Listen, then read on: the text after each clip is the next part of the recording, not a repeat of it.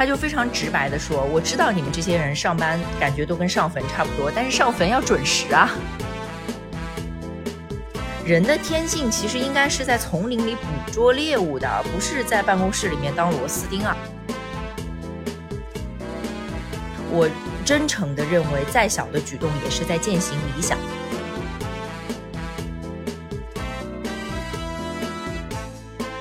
透过多元观点探寻职场本质。Hello，大家好，我是陆小丧。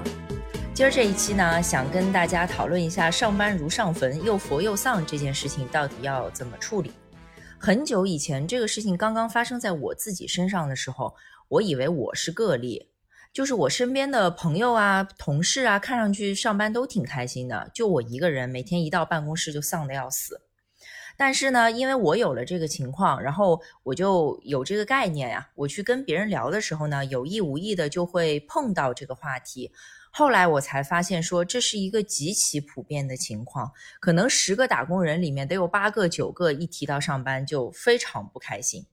那这是一个很主观的话题啊。那今天我也是想从我自己的个人经历说起，跟大家分享一下我是怎么过来的。呃，我指的过来呢，就是可能我本人比较幸运，我其实经历过一个非常完整的情绪周期，就是我刚入职的时候是非常热爱猎头这份工作的，然后中间有过一个很明显的低谷，然后非常没意思的那个情况也持续了有一阵子，然后慢慢的呢又恢复到原来的高点，现在我还是觉得这份工作，呃，是值得我继续做下去的。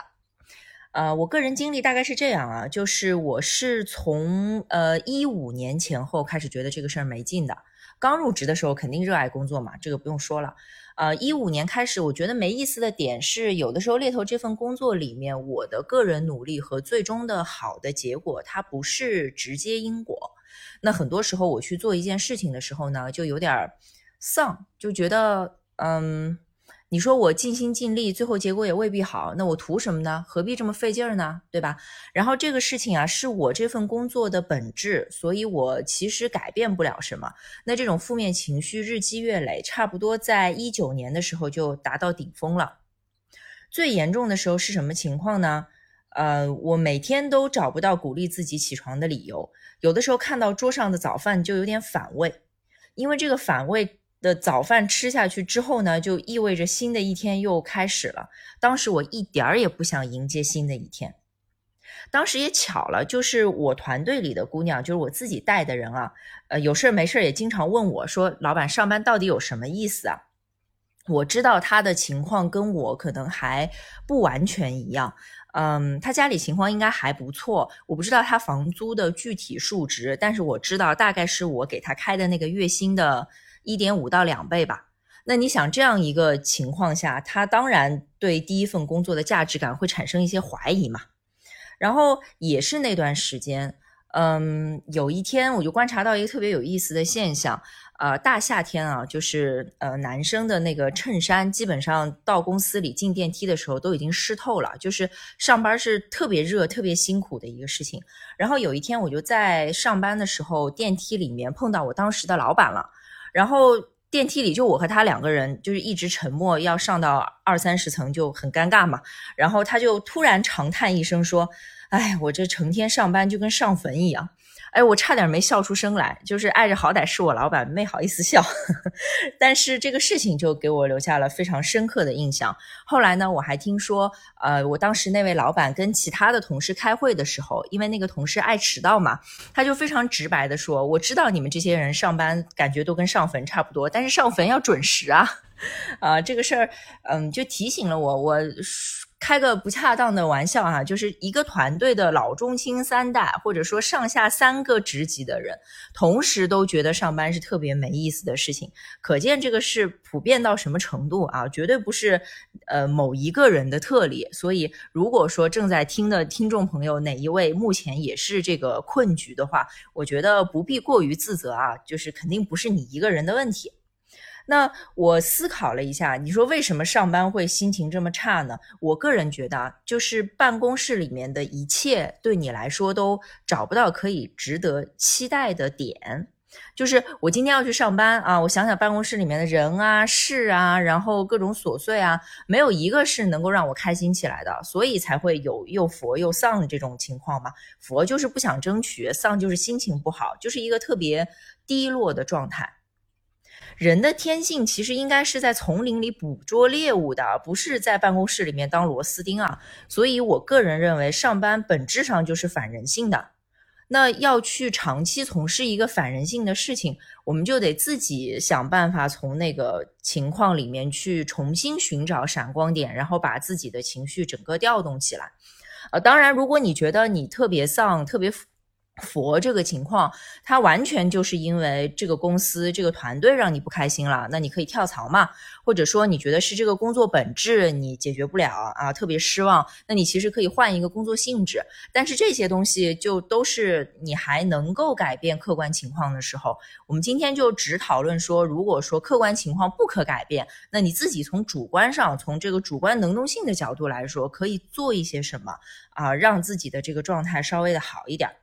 我当时是从三个方面来考虑问题的，我也呃结合了我身边的情况，然后大概是这样的判断啊。第一个方向的话呢，就是我们从人的层面上去寻找新的值得期待的地方。比如说我当时的老板就是这么做的。我后来其实开诚布公的跟他讨论过上班特别没劲这个事儿，我就想听一听，因为他资历比我深啊，也是我非常尊重的职场上的前辈嘛，我就想看一看他自己是怎么主动的解决这个问题的。他跟我说，其实以他的资历，在这个职场上，可能想要更进一步，就只有自主创业这一条路了。但是以他个人的生活节奏和工作状态来说，他可能不想那么辛苦。也就是说，在这个办公室里，你要是真的说升职加薪啊什么的，呃，可能性不大了。那他给自己找的新的那个侧重点是什么呢？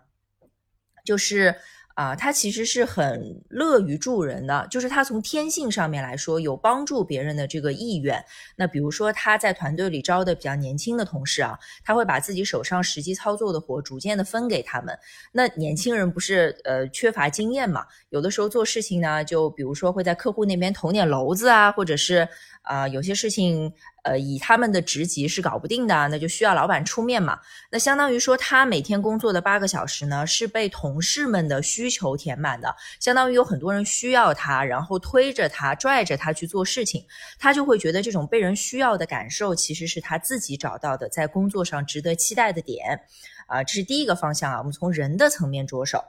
第二个层面呢，就是事的层面，这个是我自己给自己想的办法。就是我大概到一九年的时候，就是丧的要命嘛。然后呃，其实我从一五年那个开始往下走的节点上，我就呃找了两个地方来给自己一些新的价值感。一个是不管我觉得这个我接触到的求职者啊，他跟我要推荐的职位是不是特别特别匹配，我一定会尽力给他一个周全的面试辅导，就是相当于说我根据他的性格啊做一些必要的分析，然后帮助他说。呃，面试之前要怎么样去筹备？然后根据他的个人情况，哪些点特别需要注意？就类似这样的事儿，这个是第一点。第二点的话，就是当他面完之后，不管他面的好还是不好，我一定尽力给他要一个反馈。而且如果他个人对这个反馈是有兴趣的，我保证一五一十的告诉他，并且给他一些呃合适的建议。那这两件事情肯定是不赚钱的，就是在我的工作上就是利益不相关。但是这两件事是真正能够帮助到别人的，所以我在做事的层面呢，从一五年开始就有这样的积累，然后慢慢积累到一九年，我最丧的那个时候，我就开始着手做公众号了。叫陆小丧的职场经，相信很多朋友可能也都看过啊。就是这个动作本身其实是长期积累的一个结果，不是说我当时啊突然灵光一现，我就着手去做公众号了，没有这么简单。就是在做事这个层面上，其实可以对自己的工作有一些呃拓展，而且这个拓展是往你感兴趣的方向、你擅长的方向，那这个它就会变成一种新的期待，能够呃鼓舞我。再去呃，在工作中发掘更多的东西，更多新鲜的地方，然后也帮助更多人嘛。然后第三个层面就是，其实嗯，每个人的理想，不管是大是小啊，都可以在工作中稍微的往上靠一点。我真诚的认为，再小的举动也是在践行理想。比如说，我有一个朋友，他在